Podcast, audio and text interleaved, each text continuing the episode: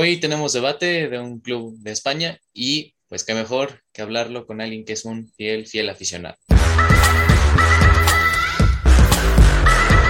Bienvenidos amigos a una nueva emisión de Rubble Sports. Hoy tenemos un muy bonito viernes, tenemos debate, sobre todo que vamos a hablar ahora sí de un equipo que pues no hemos hablado casi mucho más que en el repaso de las ligas. Y bueno, tenemos el día de hoy, como dije, a un invitado muy especial que se puso la casaca, tiene el escudo atrás. Pues le damos la bienvenida aquí a Jesús Avelar. Aplausos. Hola, muchas, gracias por la invitación y pues aquí a discutir de uno de los mejores equipos de Europa. Así es. Ahí... Cada quien tiene sus gustos, ¿no? Sí. Qué, bueno que el madridista no prendió su cámara, ¿eh? porque ya, ya me imaginé el gesto. Pero sí, pero sí, estamos de acuerdo empezó, empezó fuerte. Entonces tenemos muchísimas cosas de lo, de lo que vamos a hablar del Atlético de Madrid. Entonces ya, como lo saben, hacemos siempre preguntas a, al aficionado y como siempre de cajón, pues es lo primero que le preguntamos, que cuándo fue que te hiciste fan del Atlético. Yo del Atlético me hago aficionado en el 2009 estaba en la, en la, primaria todavía, a partir como quinto de primaria, cuarto de primaria, yo acostumbraba, cuando hacía las tareas en las noches, ver los, los top 10 goles, ¿no? Que pasaban en Televisa Deportes, todo eso con mi papá. Y ahí veo que fue el año que el Atlético pierde la fase de grupos de Champions y mete un gol Diego Forlán. Entonces a mí me gustaba mucho Diego Forlán, me, me ha gustado mucho el estilo uruguayo. Y ahí los empecé a seguir, empecé a ver, vi varios jugadores, empecé a ver los fines de semana y pues me gustó mucho. Además que yo nunca, nunca había sentido un apego hacia el Real Madrid o el Barcelona, que son los equipos que de chiquitos todos tus amigos le van, ¿no? Entonces lo encontré y me gustó, me gustó llevarle la contra a todos. Pero muy en contra, ¿eh? Y justo lo que comentas de Diego Forlán, ¿qué, qué significa Diego Forlán para ti, para, como ícono del Atlético de Madrid? Además de que Diego Forlán es una leyenda que ha pasado en el club, pues fue el primer el primer ídolo colchonero que yo tuve, ¿no? Ya el niño Torres ya había salido de la institución, entonces pues fue prácticamente con el que, con el que yo crecí y empezaron a llegar más figuras. Ese año estaba Diego Forlán, sí, el portugués Simao, estaba el Kun Agüero, muy joven, la Perla Reyes también, entonces había varias estrellas a las cuales podías mirar. Claro, y tú, por ejemplo, en comparación de lo que fue, pues sabemos lo que significa el Niño Torres, tanto para el fútbol español como para, pues, el Chelsea, por ejemplo, el Atlético. ¿Tú crees que tiene más peso histórico el Niño Torres que Diego Forlán o cómo ah, está el debate ahí? No, claro, para mí el Niño Torres es el uno o el dos que ha sacado el Atlético de Madrid. Este, quedó, no olvidemos que quedó tercer lugar del Balón de Oro cuando Messi y Cristiano eran en la élite, ¿no? Entonces, el niño Torres se va del Atlético porque era cuando el Atlético tenía una crisis muy, muy importante, quedaba el onceavo, décimo lugar de la liga y él tenía que seguir creciendo. si ven entrevistas de él, él siempre ha dicho que no se quería ir del Atlético, pero pues tristemente en esa época el niño Torres estaba a otro nivel mundial. Sí, aparte, no sé si, a ver si ahí me corroborarás, pero él debutó estando el Atlético en segunda y se fue o sea, en lo más alto, el niño Torres a Liverpool, justamente. Sí, sí, aparte él tenía 18 años y ya era capitán del primer equipo, o sea, eso te habla del, nivel que el niño Torres tenía comparado de, pues, de todo el equipo. Tristemente el Atlético antes no tuvo un bache, ¿no? Empezó a crecer y regresó al Atlético, pero el niño Torres, comparándolo con otras figuras como lo puede ser Forlán, pues también está el recordar que el niño Torres salió desde las inferiores, desde los 8 o 9 años su mamá lo llevaba al Atlético de Madrid, pasó todos los procesos. Estás hablando un proceso como Totti con la Roma, solo que simplemente pues el niño Torres tuvo que salir unos años, pero desde pequeño él, su corazón es colchonero. Y hablando un poco de la historia de Atlético, ¿cómo sientes que ha sido la evolución de, como comentas tú, esa crisis que tuvieron, ¿no? ¿Sientes que el Atlético como institución ha crecido, porque pues sabemos todo lo que ha hecho, ¿no? Pues es un equipo, yo siento que muchas veces tendemos a infravalorarlo, pero pues sabemos que pues ha llegado tres, casi tres veces a finales de Champions, ha tenido grandes jugadores. ¿Tú cómo sientes que ha sido el proceso con los entrenadores? Ahorita igual te vamos a preguntar un poco del cholismo, pero ¿cómo sientes que ha sido ese proceso de estar en lo más bajo a llegar ahorita arriba.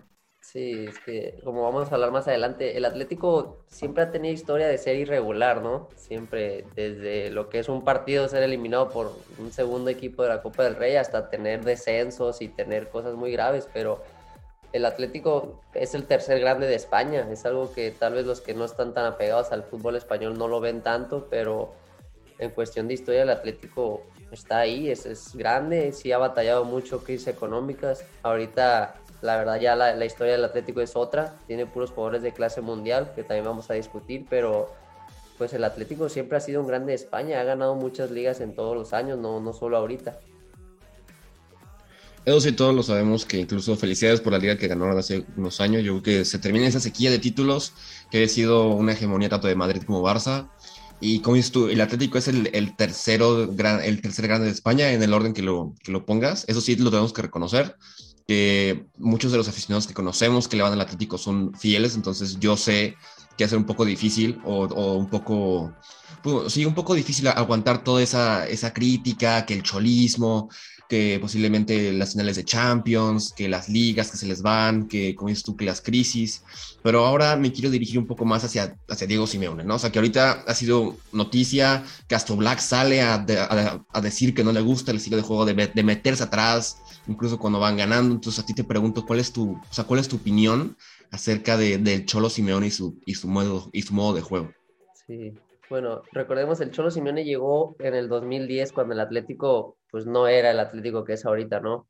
Entonces, encajaba perfectamente el estilo de, de Diego Pablo Simeone, el Cholo, como tú dices, y pues sí es verdad que, ha funcionado muy bien al principio, fue un éxito. O sea, Diego Simeone, todos los años que ha estado en el Atlético, a excepción de la primera temporada, pero porque entró en enero, no, no le dieron el año completo, todas ha entrado a Champions. Eh, mucha gente lo ha criticado, mucha gente ha dicho que, que Simeone se tiene que ir, pero si tú te pones a ver desde el 2000, el Atlético había pasado a la Champions en dos ocasiones, del 2000 al 2010, dos veces en 10 años.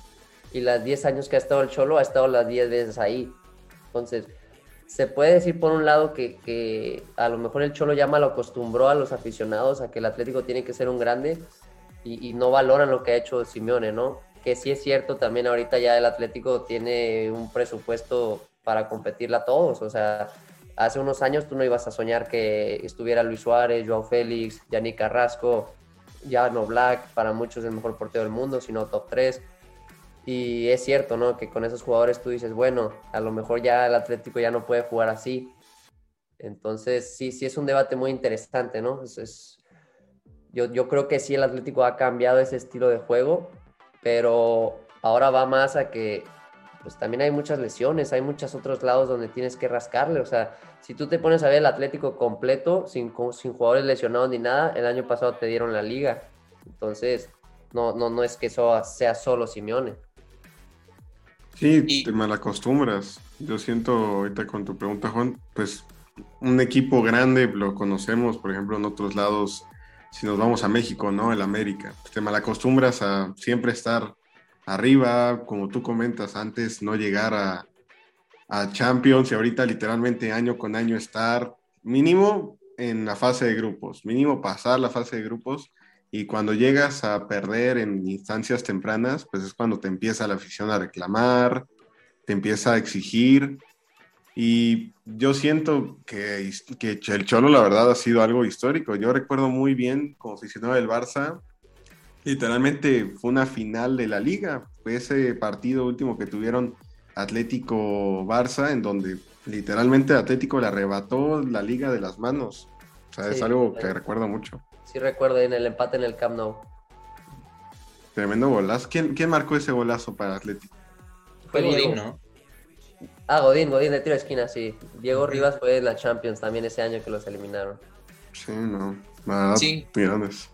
Y por ejemplo, ahorita que estamos hablando mucho del Cholo, o sea, y que, como lo has dicho muy bien, que ha cambiado la ideología y todo el club, o sea, de arriba a abajo, ¿tú qué año consideras o qué ha sido el momento cumbre donde este, digo, Pablo Simeone ha puesto el Atlético en lo más alto. Ah, sin duda el año de la Liga del 2013 que llegan a la final de Champions también. Este, ese año el Atlético, a mi gusto, fue el, fue el mejor equipo del mundo. O sea, realmente llegó a la final de Champions y por qué camino llegó. Eliminó al Barça, eliminó al, al Chelsea, tuvo al Real Madrid a nada.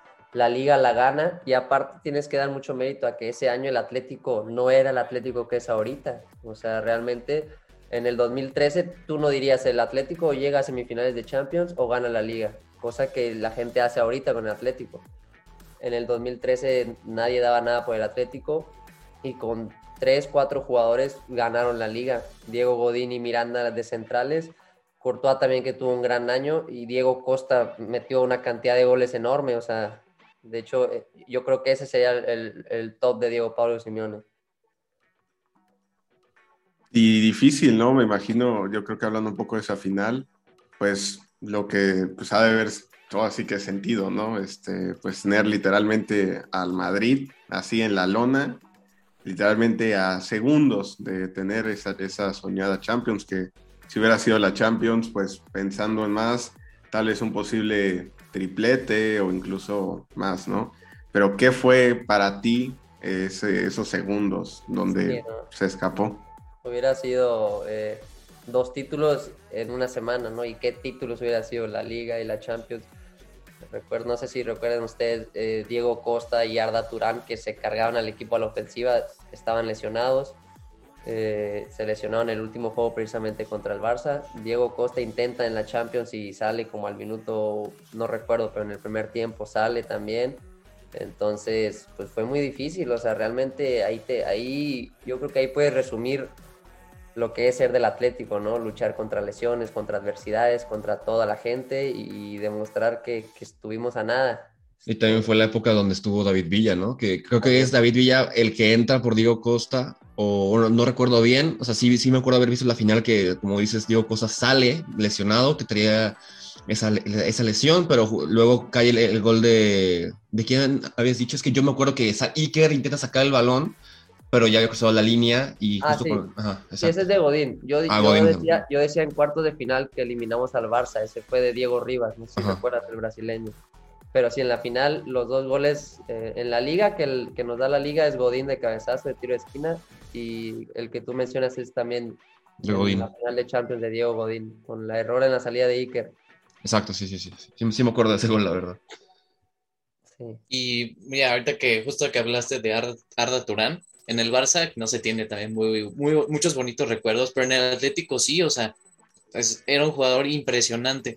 No sé si, o, cómo fue que viste que por qué no tuvo tanto éxito Arda Turán en el Barça, que sí lo tuvo en el Atlético. La verdad, yo, yo conozco mucho al Atlético, ¿no? El estilo de juego, los jugadores, los veo cada fin de semana, entre semana también. Yo ya sabía que Arda Turán no, no le iba a dar para jugar en el Barcelona, así como, como yo sabía que Griezmann no le iba a dar para jugar en el Barcelona. O sea, son estilos de juegos completamente diferentes. Eh, en el caso, un poquito mencionando de, de Griezmann, se va Neymar, que es un extremo, velocista, y, y traen a Griezmann a suplirlo, ¿no? O sea, tú te quedas, yo como Atlético digo, Griezmann juega por el centro, Griezmann es media punta, Griezmann es mm, creativo, no la va a hacer en el Barcelona. O sea, se va al Barcelona, lo ponen por fuera, no, no cumple, y se van sobre Griezmann, se van sobre el entrenador, no sé si recuerdas. Incluso Griezmann dice, esa no es mi posición. Y yo le decía a todos mis amigos del fútbol, es que Griezmann juega la posición de Messi, Griezmann juega de creativo, no, no lo van a meter por Messi y por fuera no la va a hacer. En el caso de Arda era lo mismo, o sea, el Atlético ese año jugaba un 4-4-2. Arda jugaba por fuera, volante de izquierda, prácticamente sin mucha responsabilidad defensiva y tampoco era un extremo, no, no te tenía que correr 30 kilómetros por hora. Entonces llega al Barça, lo ponen en una formación de 4-3-3 y aparte llega y quieren que juegue como jugaba Xavi, como jugaba Iniesta, pues no te va a dar, o sea, Arda no es de ese estilo. Y yo siempre dije, pues no, no creo que cumpla, pero bueno, y pues así pasó. Y un declive, ¿no? Por dar natural, pues yo recuerdo en Atlético era, creo que llegó a ser momento top 5 mediocampistas, de, o sea, de verdad tenía un nivel impresionante. Y Incluso yo, ahorita se le vio, creo que ya juega en el, Gal- en el Galatasaray, se le vio con una panza chelera que dices, no, hombre, se parece a mí. Ay, Un cambio Igual de grande que su barba. Sí, la barba sí se la dejaba chido. llevó un arma al entrenamiento y no sé qué tantos problemas tuvo, ¿no? La cancha. Sí, no, pues de ser literalmente top 5 de la liga. Ese es de los pilares del, del, Cholo, ¿no? También. Ahorita que mencionas a Grisman, te quería preguntar, o sea, sí, yo estoy, yo estoy de acuerdo en lo mismo, o sea, viéndolo de afuera, no como aficionado ni del Barça ni del Atlético, Grisman no rendía lo mismo tanto en el Barça como en, selección francesa. En, en, la selección se le veía un poco más contento porque sí lo ponían de creativo, estaba con gente que ya lo conocía más, en el Barça lo ponen de extremo y creo que no marca la cantidad de goles que se esperaba de él, que no tiene las actuaciones que se esperaban de él y luego pues termina por regresar al Atlético. Entonces te pregunto, ¿qué opinas de este regreso de Griezmann? O sea, ¿te gusta?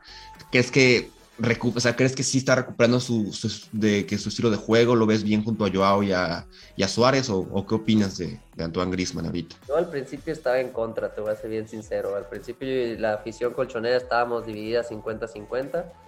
Eh, sonaban otros nombres aparte para la delantera, entonces también decíamos, pues yo prefiero otro, ¿no?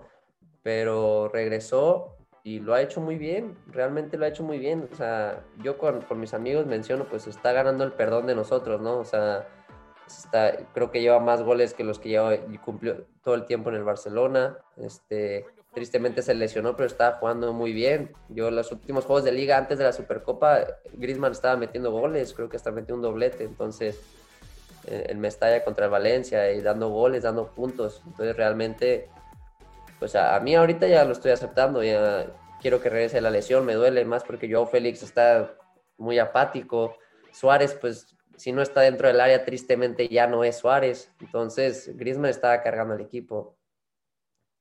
Yo comentando, bueno, como lo comentas tú, o sea, a Griezmann ahorita regresando al Atlético, recuerdo el partido contra el Liverpool, que literalmente llevaba un doblete y estaba llevando al, al Atlético a pelearle a lo que es el Liverpool hoy en día Tristemente, pues se da esa jugada en donde sale expulsado, pero yo siento que un poco va a también la mentalidad de, de Griezmann en los equipos, porque Griezmann, a mi parecer, antes de irse del Atlético, o sea, yo siento que los aficionados y el club lo tenían a Griezmann, lo tenían como, como si fuera un dios, o sea, literalmente era Griezmann y era él y todos para abajo y llega un equipo en donde literalmente no es él, literal pasan como cinco jugadores y después va él o menos.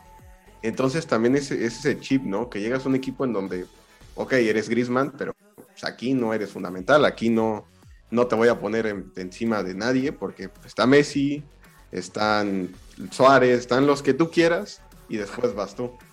Sí, lo, como tú dices, la palabra yo creo que sería confianza, e, es, la confianza, ¿no? Porque estás en un equipo como, pues como tú dices, sabes que eres el que está cargando el equipo, que es el mejor del equipo, entonces tú puedes llegar, puedes decir tal cosa y se va a hacer, ¿no?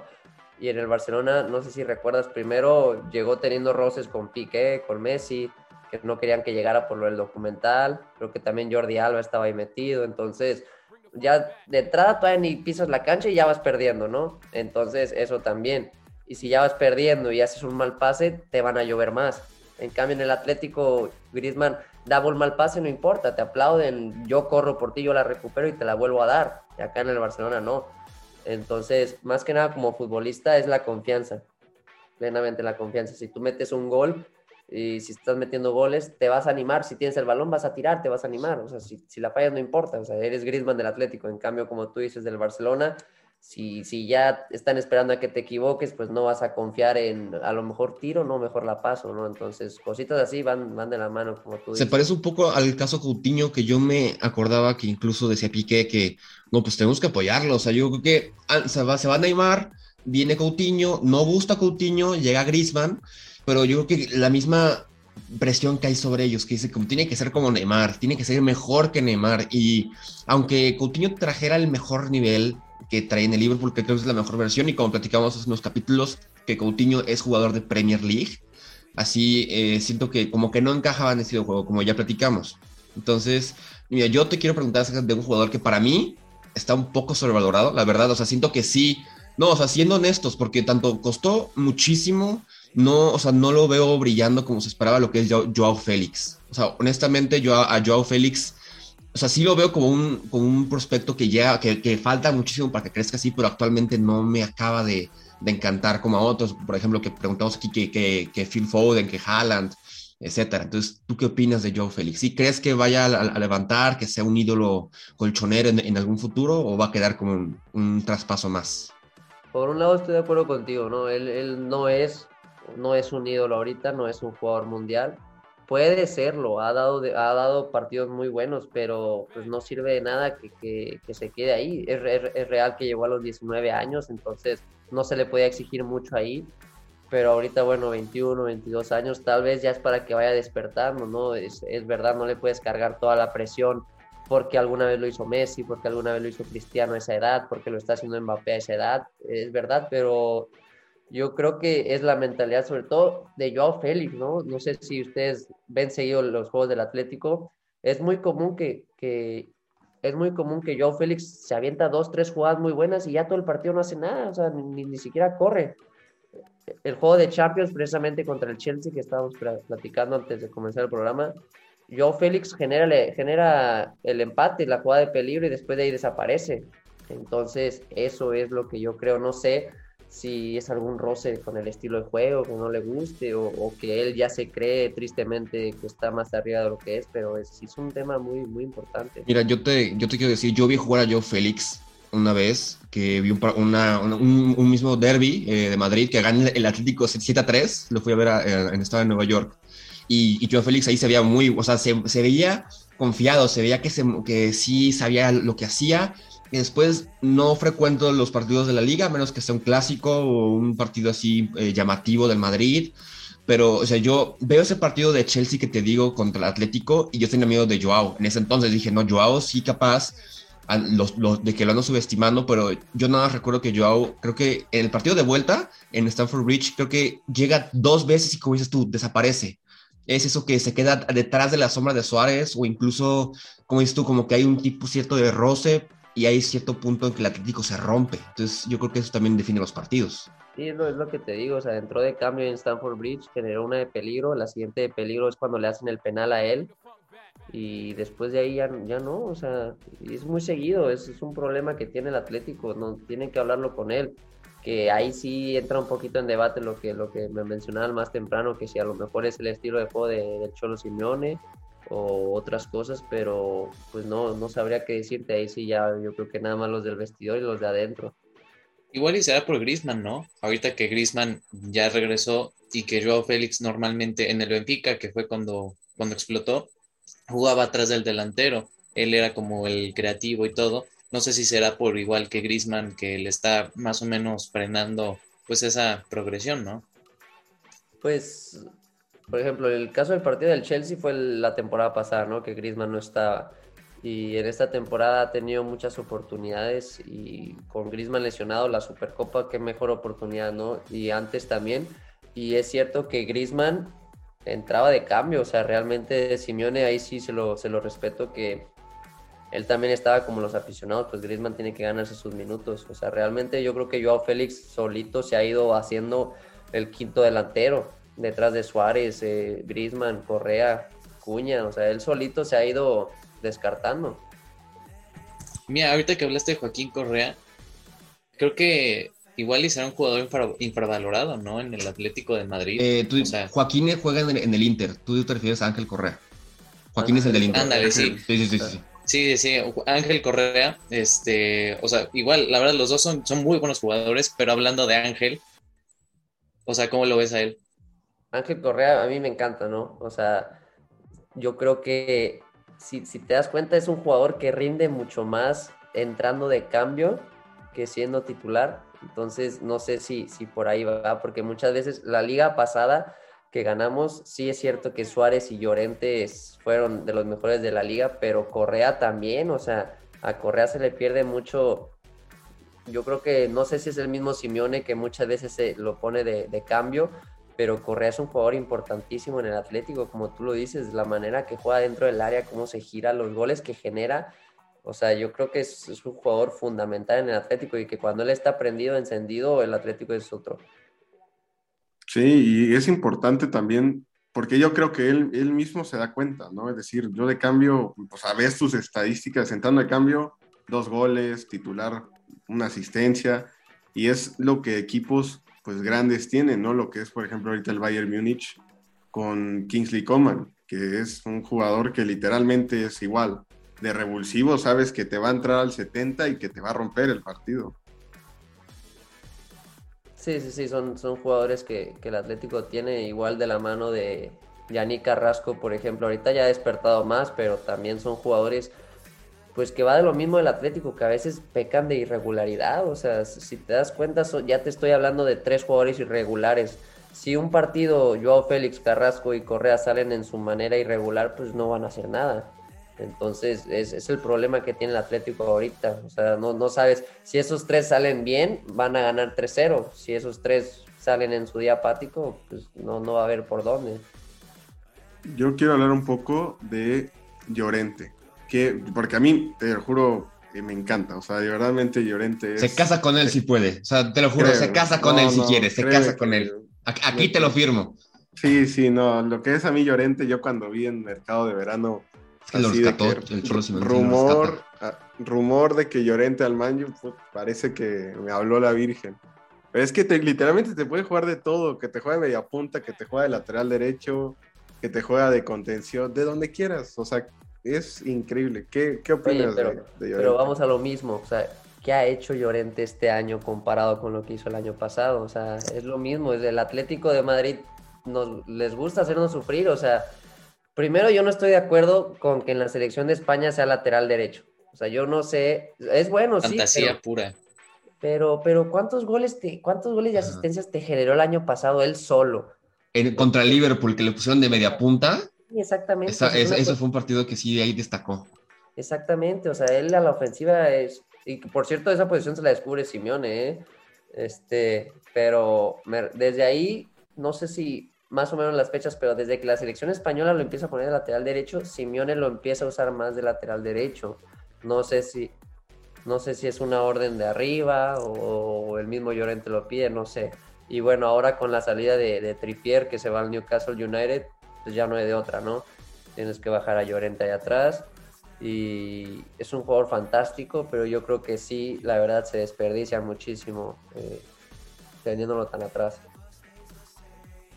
Sí, hasta cambiaron el sistema cuando estaba Tripier, o sea, pasaron a, a 3-5-2, o sea, con Tripier justamente de carrilero y pues sabemos que tiene una pierna derecha muy buena, pero ahorita podrían cambiar 4-4-2, ¿no? O sea, ya volver al sistema que tenían ya súper bien estudiado. Pues es que ahorita Simeone ha estado probando con muchos sistemas y, el año está mal. O sea, realmente hemos jugado 4-4-2 y hemos ganado, hemos jugado 4-4-2 y hemos perdido, hemos jugado 5-3-2 y hemos ganado y hemos perdido. O sea, realmente hay muchos jugadores muy inconsistentes este año y agrégale las lesiones de tus dos centrales titulares, Jiménez y Savic. Realmente no importa el entrenador que pongas, no importa la, eh, la formación que pongas, si tienes a dos centrales banca y si a eso le agregas que Felipe está en un nivel bajísimo, te van a llenar la canasta todos los juegos. Entonces, no, no. ¿Tú quién consideras que ahora mismo debería salir del Atlético? Porque sí, Felipe también, yo creo que debe ser como de esos One Season Wonder en el Atlético, ¿eh? El primer año que llegó, súper bien. Pero tú quiénes consideras que ahora sí, pues deberían de salir para que le den entrada a otros? No, y aparte, tomando un poquito de Felipe, llegó siendo ídolo del Porto también. Pero sí, yo creo Felipe seguro tiene que salir, o sea, no, no puede seguir aquí Felipe, el nivel que está mostrando, la actitud, yo no, no apoyo a Felipe, este, no creo que tenga, Felipe sí tiene que salir, otro jugador que no creo que tenga que salir, pero te lo digo tristemente por todo el cariño colchonero, pero sí creo que ahorita está jugando solo por el nombre, es Coque, o sea, tristemente Coque está muy mal, o sea, Coque... Pensé que ibas a decir Héctor Herrera, yo no. No, Héctor Herrera no juega. No, porque ni juega. yo, yo te quería preguntar de, de Saúl Níguez. Antes, cuando que ahorita me lo mandan al Chelsea y yo digo, ¿qué? O sea, ¿para qué? O sea, dije, ¿para qué traen a Saúl Níguez al Chelsea? Que ahorita. Saúl. Ajá, Saúl.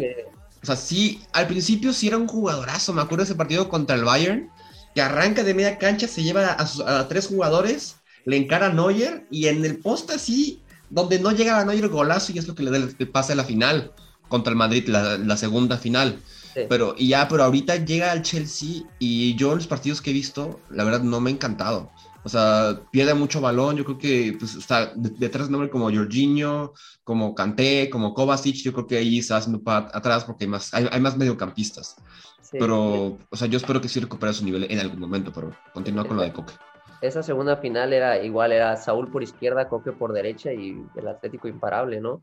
Pero va lo mismo. De hecho, desde el año pasado que, que Saúl todavía pertenecía al Atlético, las críticas hacia Saúl y Coque eran lo mismo que te estoy diciendo, o sea, pareciera que están jugando por el nombre, por lo que han hecho, pero no por lo que pueden hacer ahorita. Y también, pero bueno, también te pones a pensar por otro lado, si no meto a Coque, aquí el meto.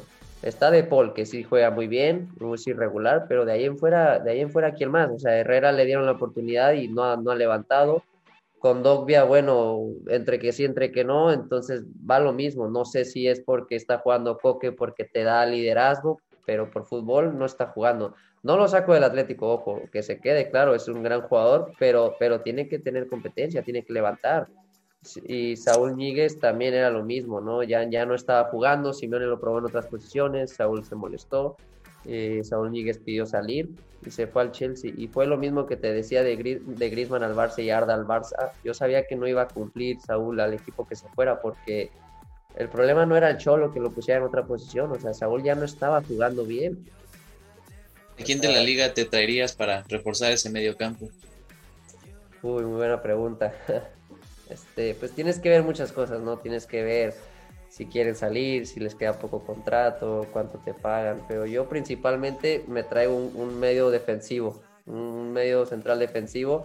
Desde que se fue Thomas Parte al Arsenal y Rodri, que se fue al Man City, no hemos tenido un defensivo. No sé si recuerdas que probaban con Herrera, probaban con Coque, trajeron a Condogbia, que, que y lo mismo de siempre, la irregularidad. Te avienta un buen partido y te avienta tres malos. O, sea, realmente yo creo que el Atlético le hace falta, primero, recuperar sus dos centrales titulares de la lesión.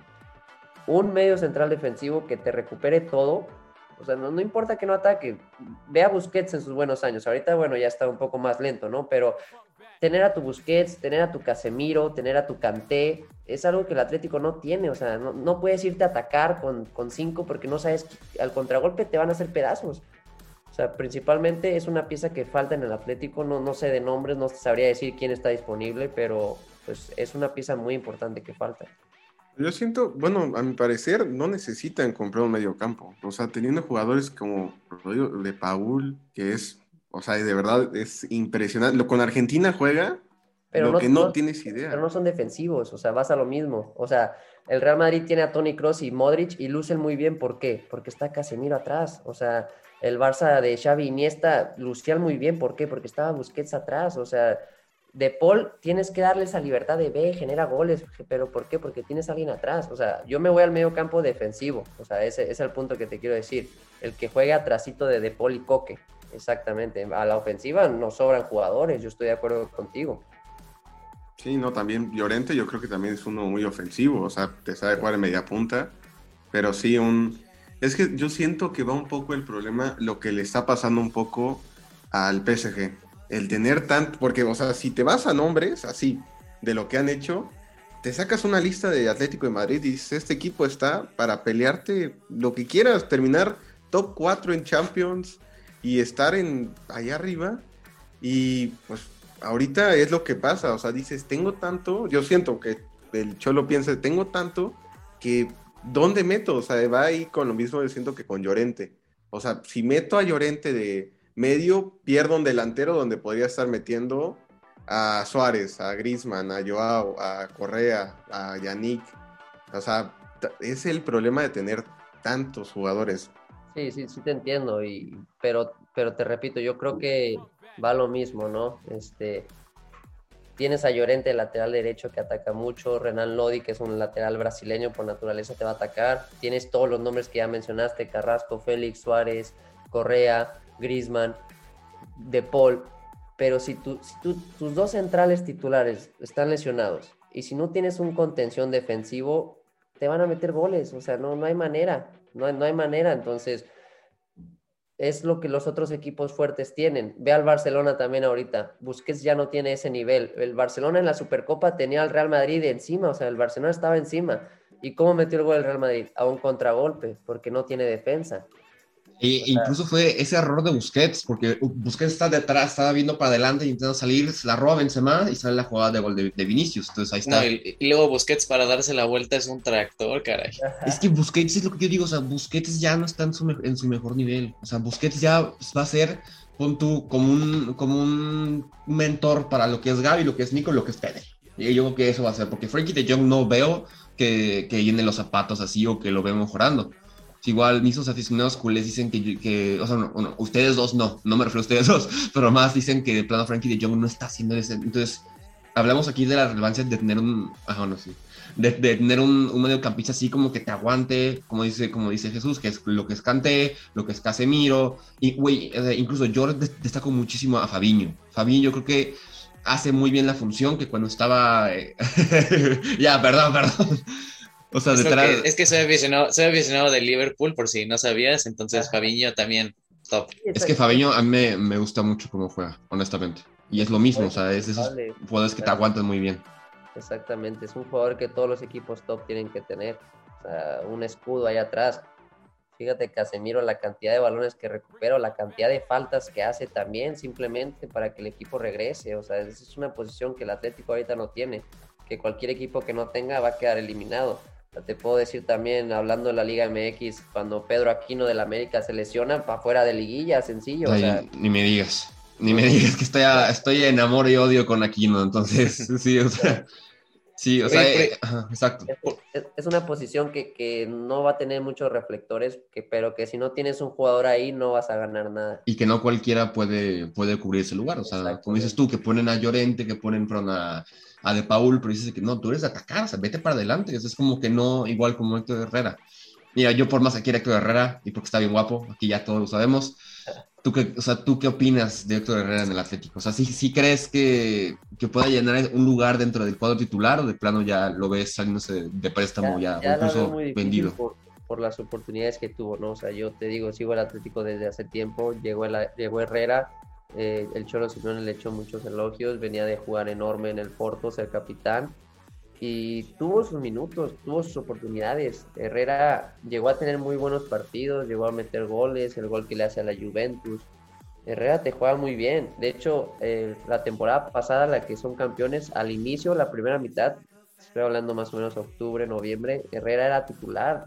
Llegó a jugar como cuatro juegos de titular porque estaba jugando muy bien. Herrera es un muy buen jugador pero yo creo que su, actitud cuando se agarra trotón, cuando se pone muy lento, entonces Herrera estaba jugando titular, titular, titular, se lesiona, dos semanas fuera, después de esas dos semanas le da COVID, otras dos semanas fuera, regresa y obviamente fue a la banca, ¿no? Y entra de cambio y, y ya no cumplió, ya volvió a ser el mismo Herrera de siempre que, tristemente ya, pues Simeone ya le había pasado varias strikes, entonces yo realmente creo que si no sale ahorita, que ya lo veo tarde, no creo que le renueven el contrato y muy probablemente salga gratis.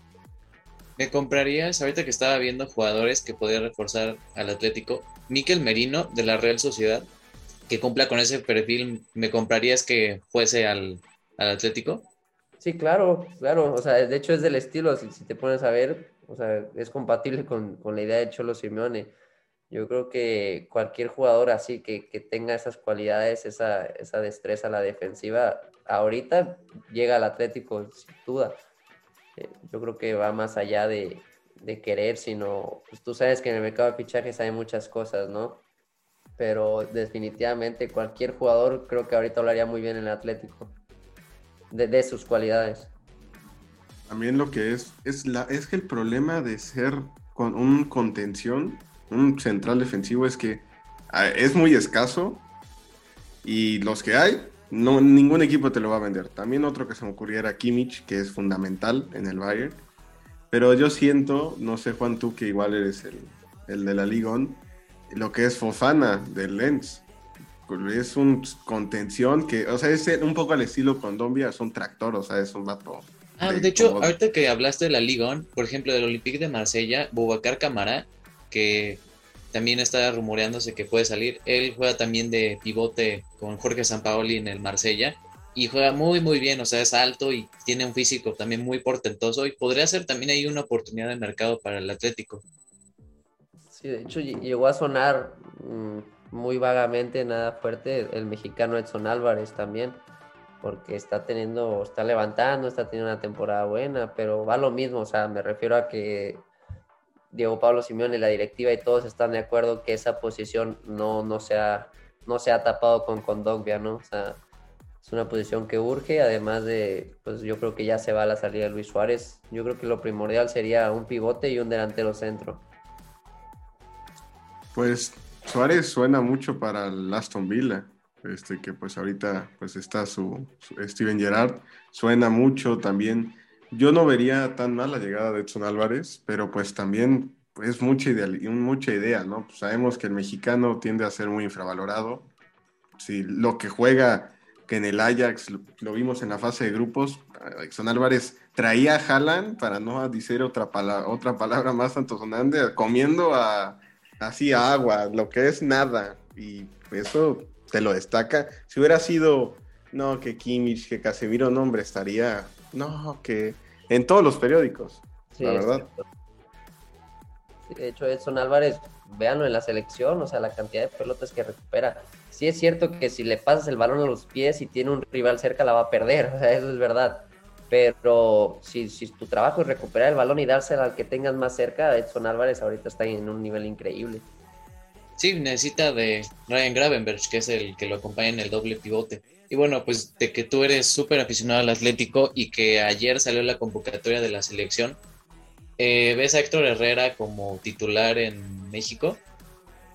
Pues, ahorita sí, por, lo que, por el estilo del Tata, porque pues Herrera ha tenido un poco de minutos en el Atlético, y cuando no tenía minutos el Tata lo metía, yo creo que sí, ¿no?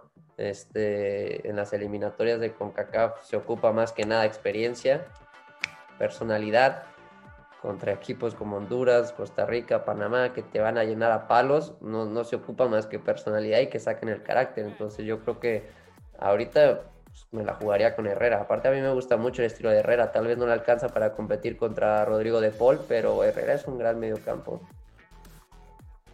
Sí, también yo creo y pues está Andrés Guardado, ¿eh? Tiene más, yo siento que tiene más actividad que Héctor Herrera y mira que Andrés Guardado también ya tiene bastante recorrido en la liga.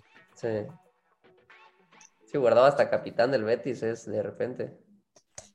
Es fundamental y bueno, ya nivel de selección ya es otro tema muy, muy lleno de todo lo que es los intocables de la selección y así. Pero regresando un poco a lo que es el Atlético, pues yo siento que también ha perdido mucho, o sea, por el, la formación defensiva. Sabemos el partido que se les fue en dos corners contra el Athletic Club. En, en corners, que sabemos que el Atlético en corners defensiva y ofensivamente son, eh, bueno, eran así como si fuera un penal para ellos. Y ahorita se te van un partido así, ahorita con lo del partido de ayer o antier contra la Real Sociedad, que pues casi no, metí, no metieron ni las manos. ¿Qué, ¿Qué, sientes tú que está pasando ahorita en el Atlético? Sí, sí, hay muchas cosas, ¿no? Se pueden discutir muchos temas. Yo creo que el Atlético, puedes hablar temas desde que el hecho de que ya esperen mucho el Atlético tal vez los presiona, o sea, es, una presión extra que le das. Tienes que agregar también que tus dos centrales titulares llevan casi todo el año lesionados, que han jugado como cinco partidos, que son José Jiménez y Stefan Savic.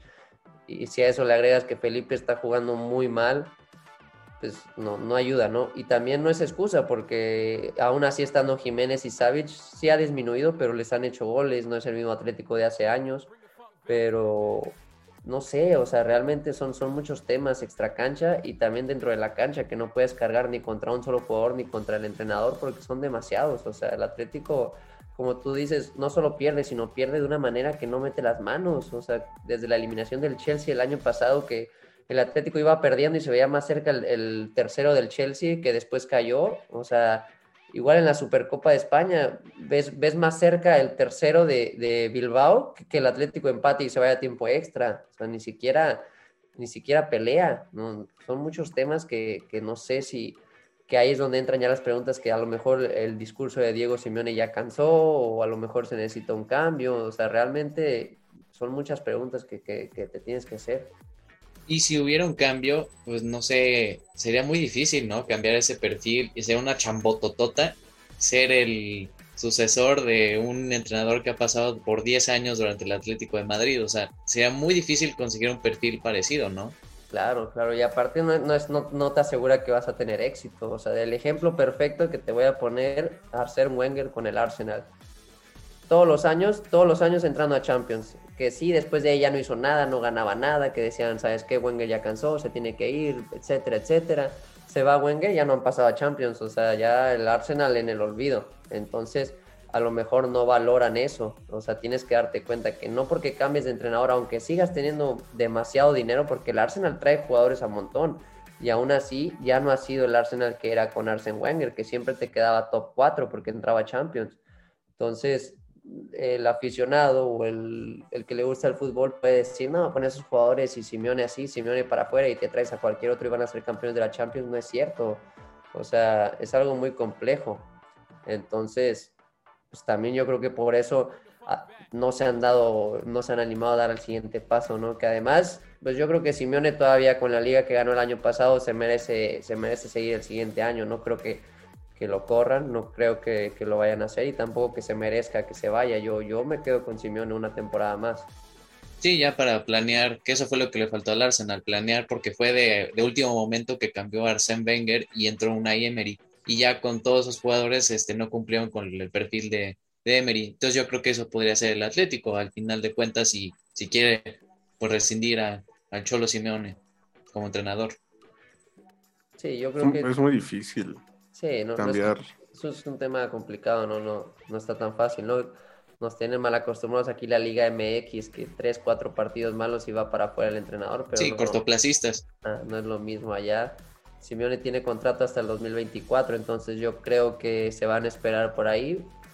Y también Simeone es, un colchonero más, no sé, o sea, él ama el Atlético.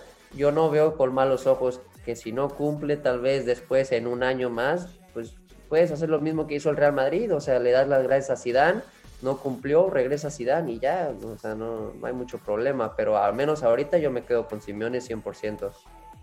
Ahorita que mencionas a Zidane, eh, Navarro te ve muy callado, ¿eh?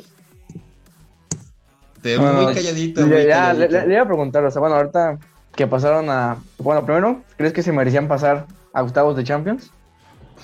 Pues claro, o sea, ese, es el ya, grupo ya empezamos. Es el grupo de la muerte, o sea, se pasó, todos en ese grupo eran campeones de Europa menos el Atlético, y el Atlético pasó, o sea, es lo que les digo, o sea, ustedes exigen demasiado al Atlético, pero no se dan cuenta los rivales que tuvo. O sea, el Porto el año pasado eliminó, a, creo, al Real Madrid, ¿no? Un, grande. A la Juve. A la Juve. y de ahí el, el, famoso video, ah, no, es el de Olympique de Lyon, que dijo, no, jugamos una mierda. Sí, también me incluyo yo. Sí, o sea, ese fue contra el Olympique de Lyon. El Porto ahorita está jugando muy bien. El Milan también, o sea, competir ahí había que pasar como fuera. Es cierto que el Atlético ya venía jugando mal, ya venía empezando a dar como la introducción de lo que iba a ser el año, pero pasó, el objetivo era pasar. Y bueno, la siguiente, que en octavos van contra el Manchester, contra Cristiano. Ese factor, se, ya, ya con escuchar Cristiano, ya, o sea, bueno, el Manchester en sí está mal, yo, bueno, yo lo veo mal a Manchester, pero ya con escuchar este, a Cristiano ya es como psicológico para ustedes. ¿O de que es nada más un equipo más? Psicológico de, si te refieres al miedo, no. Pero sí es un jugador que ya no es el mismo de hace unos años. O sea, realmente ya no es el cristiano que, que eran en el Real Madrid, porque en la Juventus pues hizo poco o nada también. Pero es un jugador que si ese día se levanta con el pie derecho te va a meter cuatro goles, ¿no? Y si a eso le agregas que el Atlético está jugando muy mal fútbol, pues es un juego para ver quién está menos peor. O sea, realmente, como puede salir Cristiano en su mejor día, como puede salir Joao Félix y Suárez en su mejor día, ¿no? O sea, realmente no tengo, voy a ir a muerte con el Atlético, pero no sé ni qué esperar del equipo porque tanto el Atlético como el Manchester están muy, muy, muy mal y, y de repente muy bien, o sea, son muy raros ahorita. Pues mira, Stefan Savic por lo menos puede decir que es mejor que Harry Maguire. hasta Felipe, hasta el Octavio. yo, como, yo como fanático del Manchester United, espero un partido cerrado, porque como dices, o sea, de los malos, hay que ver cuál es el peor, porque pues traemos una... El Manchester es sexto de la Premier League. Sí, el Atlético quinto de la liga. Tampoco, tampoco tenemos, eres séptimo. No, soy sexto. Séptimo, es lo mismo. Este, pero pues igual, o sea, nosotros, o sea, literalmente la fase de grupos contra una fase de grupos que eran fácil o más. Primer partido perdimos contra el Young Boys. luego los partidos se nos complican y pasamos primero de grupo, pero literal remontando a la hora. Y eso con equipos grandes. no, incluso salió una, una, simulación que qué hubiera pasado si Cristiano no hubiera llegado al, al United. Todo, o sea, de hecho, si no fuera por Cristiano, el United no hubiera pasado de fase de grupos. Yo, hubiera quedado último lugar de la, de la, de la, perdón, del, grupo, yo sé de la clasificación, del grupo. Ahí está. sí, justamente, o sea, equipos que se saben, o sea, el, Atalanta porque no se saben cerrar, o sea, y se le fue el partido en nada. Pero el Atlético, que literalmente sabe jugar y sabe controlar partidos cuando está jugando bien, pues te mete el 1-2-0 y ya, te encierras y no entra ni Dios. Sí, el Atlético, por más malo que esté, no lo puedes dar por muerto, sino preguntar a Liverpool, este, la Champions pasada. O sea, realmente el Atlético no estaba tan mal como está este año, pero el Liverpool era el mejor equipo del mundo y para afuera, ¿no? Entonces el Atlético tiene ese, ese ADN que no lo puede dar por muerto, entonces eso es lo que nos mantiene ahí con la esperanza de, de ganar y de levantar. Sí, hay que ver este, porque va a ser un partido muy cerrado. O sea, si tanto el Manchester, si Cristiano no va bien, nadie va a levantar, y igualmente el otro lado, ¿no? Sí, sí, si le agregas que, que, ya el Atlético no se juega ningún otro torneo, prácticamente está eliminado Copa del Rey, Supercopa ya acabó, de la liga se ve muy difícil, ya, pues prácticamente también ahí los jugadores van a salir a, a todo matar, morir, literalmente. No te juegas más, más que salvar la temporada, porque literalmente yo siento que si el Atlético lleva a pasar de esta fase, a la siguiente ya es ganancia, o sea, ya es despiendo a tus partidos de atrás, ya, ya literalmente salvar la temporada. Que te toca en el sorteo en cuartos, pero pues ya estás en cuartos, ¿no? Ya dijiste, volví a ser de los ocho primeros de Europa. Claro, claro, justamente. Predicciones, a ver cómo, cómo lo dan ustedes. ¿Cómo ves el partido, mi Jesús? Yo, yo voy a muerte con el Atlético 2-1. Global, 2-1. 2-1 global, sí, cerrado el juego. Yo siento que este eh, en el Wanda yo creo que sí se nos va a complicar. Ahorita, voy, a ser realista, 6-0, eh, 6 goles de Harry Maguire. Gracias, gracias por venir. de Jesse, Jesse Lingard. Jesse Lingard regresa. Entran de mano. En el Wanda, en el Wanda yo te firmo un empate. Yo creo que en Old Trafford ahí es donde ahí nos podemos dar el tiro. Pero justo, o sea, yo dependo de tres jugadores. De Gea, que, tiene que, viene inspirado gracias al señor. Dependo de Bruno Fernández y dependo de Cristiano. Si también le debes agradecer al Atlético, ¿eh? porque David De Gea también salió del Atlético. y ya tiene sus años, tiene ya De Gea como 10 años en... Me parece, parece más que nos hicieron el favor a nosotros con lo que se ha aventado De Gea de repente, pero... Sí, no. Eso que yo digo, o sea, es que a mí De Gea no, no. Ay, no puedes, un jugador así no puede ser mejor pagado de la liga, ¿eh? Exactamente. ¿Estás de acuerdo? Sí, justo, es, es muy irregular. Este, bueno, ahorita ya sacaron la estadística el otro día que lleva más salvadas que Allison y Edison juntos. O sea, ahorita viene en un buen nivel. Pero pues justo, si ese partido no viene no vienen enchufados esos tres, créeme que no vamos a meter ni las manos. Entonces, pues va a ser un partido cerrado. Yo igual te podría firmar un 2-1 Manju y ya es que sea lo que Dios quiera. Mucha suerte. y ya nada más para que cerremos, ahí tengo otras preguntitas así rapidísimas. Entre Diego Forlán y el Kun Agüero, ¿con quién te quedarías? Diego Forlán, siempre.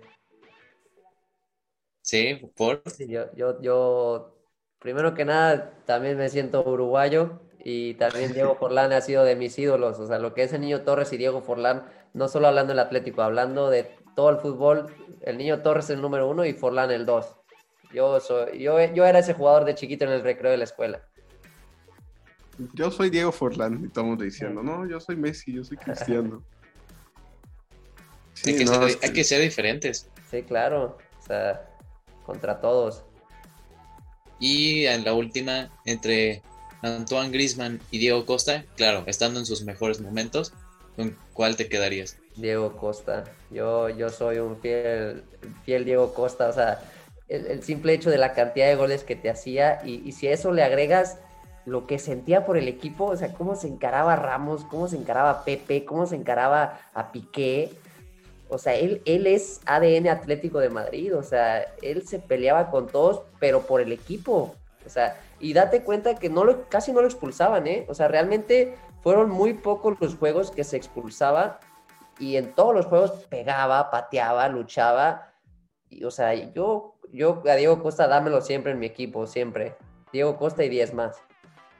Sí, mira, yo te entiendo perfectamente. De hecho, a ver, tengo una gorra aquí, de, de hecho, del, del Chelsea de Diego Costa, porque también yo le tengo un amor increíble a Diego Costa, porque creo que fue el último delantero bueno que me gustó. Que, o sea, porque la verdad, te reconozco lo que es Diego Costa. Es, era una bestia, o sea, no importa a quién, se, a quién le pusieras enfrente, se lo bajaba, o sea, era increíble, no le, no, Era no tenía miedo a nadie. No, te- Ah, no, Lukaku. Salvando las distancias claramente. No, o sea, es que yo honestamente fue el último me- del- delantero que me gustó verlo jugar, porque era, era efectivo, tenía una muy buena comunicación con quien fuera que estuviera a su alrededor y sentía camiseta a muerte. Exacto, de hecho, o sea, de- jugador- del Chelsea se fue por, por culpa de Conte y pues luego regresa al, al Atlético, pero la verdad, digo cosas, se me, se me hizo un muy, se me hizo un muy buen delantero como está en su mejor nivel. Les dio una liga a Chelsea también con una cantidad de goles increíble. Dos. porque se metió como, No. Sí, dos, dos ligas.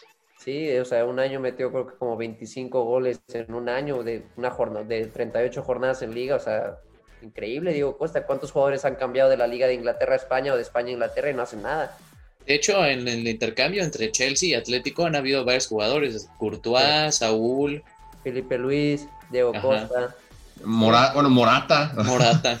No, siempre, siempre fue Morata. mi, mi, mi sueño jugar en el Atlético. equipos. No, Morata que ni regrese, ¿eh? ¿De plano? ¿Sí? ¿Sí, no? ¿cómo, cómo vas a andar besando todos los escudos por ahí? O sea, En el Chelsea también le fue horrible. Es que en el Chelsea llegó para cubrir a Diego Costa exactamente y le dieron la 9. Entonces fue de que, mijo, te, te, te damos la, la confianza. Metió uno que otro gol. Recuerdo un gol que le mete al United con pases de Spilicueta que dejé se quedó parado. Perdón, Octa, pero ese, es que lo hice poquito, perdón. Pero de ahí en fuera, entra, ya entró Giroud y Morata nada se estaba cobrando. Y ya luego se fue al, Atlético. Y, y decía que, que desde chiquito yo era del Atlético, pero que lamentablemente me pasó, no, tuve que pasar por lugares que no quise estar. Es como de, ¡a la madre! ¡Cállate, cállate, yo neta, cállate! ahí, sí. Obviamente ahí todos no la creímos, ¿no? Pero luego regresa a la Juventus y dice que No, yo siempre fue mi sueño jugar en la Juve. o sea, una cosa, una cosa espantosa de, yo- lo de Morata.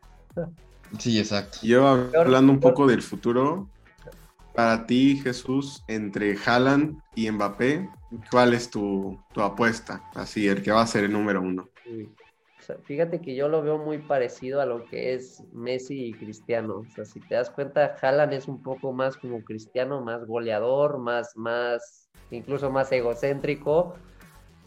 Y Mbappé lo veo más como talento natural y, y no tanto como un killer, sino como que arranca de más atrás, ya sea por fuera o de media punta. Entonces, personalmente entre Messi y Cristiano también elijo a Messi. Yo creo que es, natural, no, no puedes compararlos.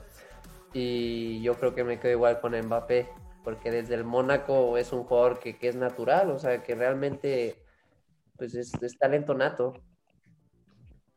Y va a ser inminente su llegada, ya vas a tener que soñar con Mbappé de vez en cuando al Madrid. Y pues suena mucho Haaland al Barça, si es que se llega a conseguir el dinero, porque pues no hay. Vamos, vamos a ver al Barça ahí en, en los, en los semáforos para Haaland, para Haaland. Muy, dudoso eso del Barça también. ¿eh? Es que, ajá, yo digo, yo no, yo no creo que se vaya al Barça. Eh, No, yo, yo hablaba de lo del dinero. O sea, muy dudoso que, que no tienen dinero, que se tiene que ir Messi y al ratito gasta 50 millones en Ferran Torres. Exactamente, exactamente, es lo que no yo le estoy si lo diciendo. montaron para correr a Bartomeu, para de alguna manera sacar a Messi sin que los odiaran. Pero luego llega Kun Agüero, renuevas a los jóvenes, o cuando los renuevas les tienes que pagar más. 50 millones por Ferran Torres. O sea, realmente te quedas pensando, ¿realmente no había dinero o no quería sacarlo? Claro. Pero ahorita se vienen ventas muy importantes para el Barça, lo que es en Belé, que ahorita ya salió que a Nights nos vemos y todavía con contrato se puede sacar una buena cantidad, lo que es Cutiño yéndose de préstamo, posible compra, Griezmann. Yo sí, creo que, yo, yo, yo, sí creo que llega Haaland al Barça, no, no tanto por, por el Barça, sino por todo lo que es el fútbol, la media, la liga. Imagínate la rivalidad Haaland-Mbappé, lo que levantaría. es, lo que me decía, es, lo que yo te decía, que eso, eso sería lo ideal pero aquí no estamos pensando en lo ideal, vamos a pensar en lo realista y no, o sea... es muy político, o sea, tú no sabes, tú no sabes lo que va a hacer la liga, lo que va a hacer la directiva, todo el mundo, o sea, la cantidad de ingresos que tendría la liga si vuelve a haber otra rivalidad así, no sabes, o sea, realmente va más allá. Si, si fuera por dinero, el Real Madrid te compra los dos, pero tú también si eres Haaland, ¿te vas a ir a un equipo donde vas a jugar con otros más o te vas a ir a un equipo donde tú vas a ser el, número uno, el póster, vas a ser el, ídolo? O sea, también hay que, hay que ver todos esos temas. Yo también es lo que pienso, o sea, si están, si, porque justo por dinero, si llegan los dos al Madrid sin problema, pero a ver, si empiezan a ganar todo, y que a, uno le tienes que dar reconocimiento y ya te vas a inclinar la balanza y el otro va a decir, pues, ¿qué hago aquí si gano y no me voy a ganar nada? Me voy al rival y mejor pongo el, Sí, exacto. O sea, vas a poner en los comerciales previos al clásico, el clásico Barça Real Madrid, vas a poner a, a Mbappé y a quién vas a poner del otro lado. O sea, Fati. Sí, pues que primero que se recupere, se, o sea, se volvió a lesionar hace ayer, creo. Ayer. Es de plástico. Sí, no, no, no. Pero también lo que podía representar Haaland, o sea, en el Barça llegar a un equipo que Exacto. O sea, ahorita el Barça está en la luna, o sea, es la realidad. Gracias, hasta que lo, hasta que lo reconoce. a ver, desde inicio de temporada sabemos que Messi se va, que no hay Desde que llegó Luke de Jong. Ahí se sabe que todo yo, Que tiene que ser ídolo, que tiene que decir, eh, Haaland llegó cuando el Barça fue séptimo, o sea, y alcanzó y ahorita es primero, es lo que tiene que hacer él para hacer historia. Que fue lo que hizo Ronaldinho. Con el También. Y llegó al Barça Ronaldinho. Así llegó y así es, así lo han hecho todos los que son historia. El, eh, Cristiano llega al Madrid cuando el Madrid está en quiebra. Sí. Cuando el Madrid no tiene dinero y qué hace. Es que viéndolo lo así, compran y vámonos. piensen que se repetirían los, los de Kaká y Cristiano. O sea, que, que llegue al mismo tiempo y que si llega Mbappé y Haaland, ahí también se puede repetir de la historia. Pero a ver, yo te quiero preguntar a ti, Jesús. De todos los jugadores que hay en el mundo, ¿a quién te gustaría ver en, en el Atlético? O sea, ¿a quién dices, este, este creo que es ADN Atlético me lo traigo? O sea, para que, para que, para que me juegue de lo que sea, o sea, de cualquier posición, pero ¿a quién te traes? Uy, muy buena pregunta. Este. Pues a mí me gusta, hablando de lo que es el Atlético de Madrid y todo, me traigo a Canté. Este, está bien, se vale, sí, sí, sí, está bien, está bien. Sí, claro, o sea, Canté, este... Yo creo que él sería mi número uno ahorita, la verdad. Y si no, también un delantero centro mundial que, que habría que Mm, ver, ¿no? Porque Un Dusan obviamente- Blakovic, que hemos hablado mucho aquí de él, Sí, sí, me gusta, me... me- que se me- esperan grandes cosas de él. El hijo de Simeone ahorita la está rompiendo. Ah, sí, es cierto, Sí, es lo, que, sí. es lo que yo pienso, ¿por qué no el Cholo ficha a su hijo ya? No, pero ya no tiene tanta buena racha, ¿eh? En el, Sí. no, en el Gelas Verona. En el, en está el jugando. Verona está jugando. Pero ya, este, los últimos como dos, tres partidos, ya muy poquito. Es que es un equipo de media baja tabla, o sea, No, ¿Qué y aparte, esperas? o sea, es, es el hijo de Simeone, o sea, el hijo de Simeone va a llegar a jugar con su papá cuando Mm, quiera. sería muy obvio. Tú no sabes, no, es- dejando eso de lado, tú no sabes si Simeone lo está dejando que agarre más nivel y que se espere a que su contrato se vence y llegue gratis. O sea. De que- Papi, ¿puedo jugar? No. Exacto, o sea, Vete de defensa. es el hijo de Simeone, entonces si a Simeone se le vence el contrato en 2024 y Simeone lo pide, va a llegar gratis. O sea, entonces, y si a eso le agregas que está muy joven, pues que siga jugando allá, que siga teniendo minutos y si la rompe, no se preocupen, va a llegar gratis, es mi hijo. O sea, ese... no- De yo le pago el sueldo a él, a mí, me, vale, yo le pago el sueldo. que No, juegue ya, gratis. Juegue Está gratis, es mi hijo, vive conmigo, ¿qué más quiere? Oye, Está Jesús, El otro, el, el otro cholito ahí en el Atlético, ¿eh? De repente lo ¿Hay otro cholo? equipo. Sí, Sí. eh, está, no está en el Atlético. Lo convocan al primer equipo, no ha tenido minutos, pero ahí está. Wow. yo te pregunto, Jesús, en el fútbol moderno, lo que es del 2000 para acá, ¿cuál es tu, tu once? Así, tu once mágico, así que dices, este es mi equipo. pues te, lo voy a decir con, con, los que yo crecí, ¿no? La mayoría ya están retirados, pero yo me voy con Bufón atrás.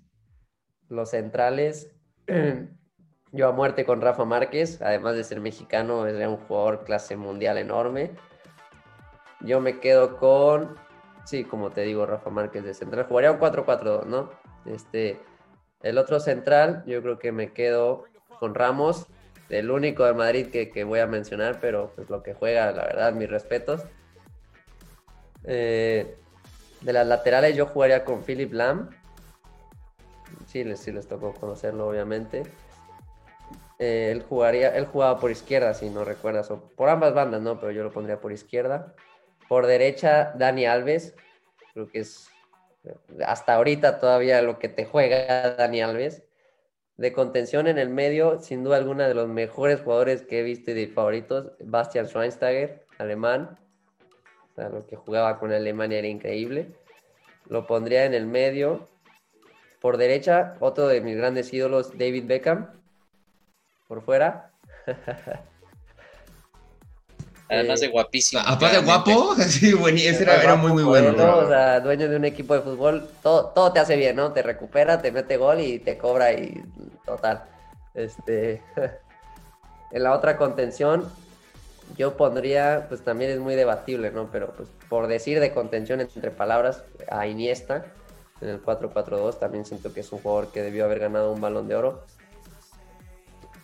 Por izquierda, por izquierda te, te pongo a Ronaldinho, que además me tocó entrenar con él en Querétaro, un gran jugador. No, no entrenaba mucho, ¿no? Todos los lunes no los, no lo esperes ahí porque no va a llegar, pero... No saben por qué entrenaba los lunes, pero todo bien. Y, su termo como que dudable lo que tomaba, ¿no? Él te llegaba el martes y, y, ya, ¿no? Este... Y arriba me quedo pues con lo que es Messi y el Niño Torres.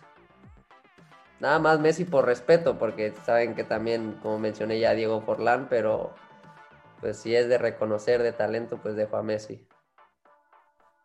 Pues un gran once, la verdad. Y pues agradecerte, Jesús, pues por estar aquí. Este, esperemos tenerte, sabes que es tu casa y cuando, cuando quieras puedes venir. y gracias a todos el siguiente episodio ya pueda ser a tu hermano. Porque para los que nos escuchan, no sé si, se acuerdan que les comentamos de un amigo nuestro que conocíamos que le iba a, los jaguares de, de, Chiapas, ah, pues es su hermano.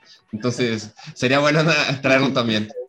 A contarle cómo lloró cuando, desapareció Jaguares. es que yo he estado, he estado, platicando hace un episodio que tenemos amigos de que tú sabes bien quién eres, que también que la pasó mal cuando desaparecieron los jaguares de Chiapas. No, no, salía del cuarto, ¿eh? No salió del cuarto. es real, aquí no, no, cero bluff. Un, un saludo a Chiquis, que nos escuche, espero. Muchas pues, gracias. A todos los que nos ven, nos vemos en el siguiente capítulo y gracias por acompañarnos.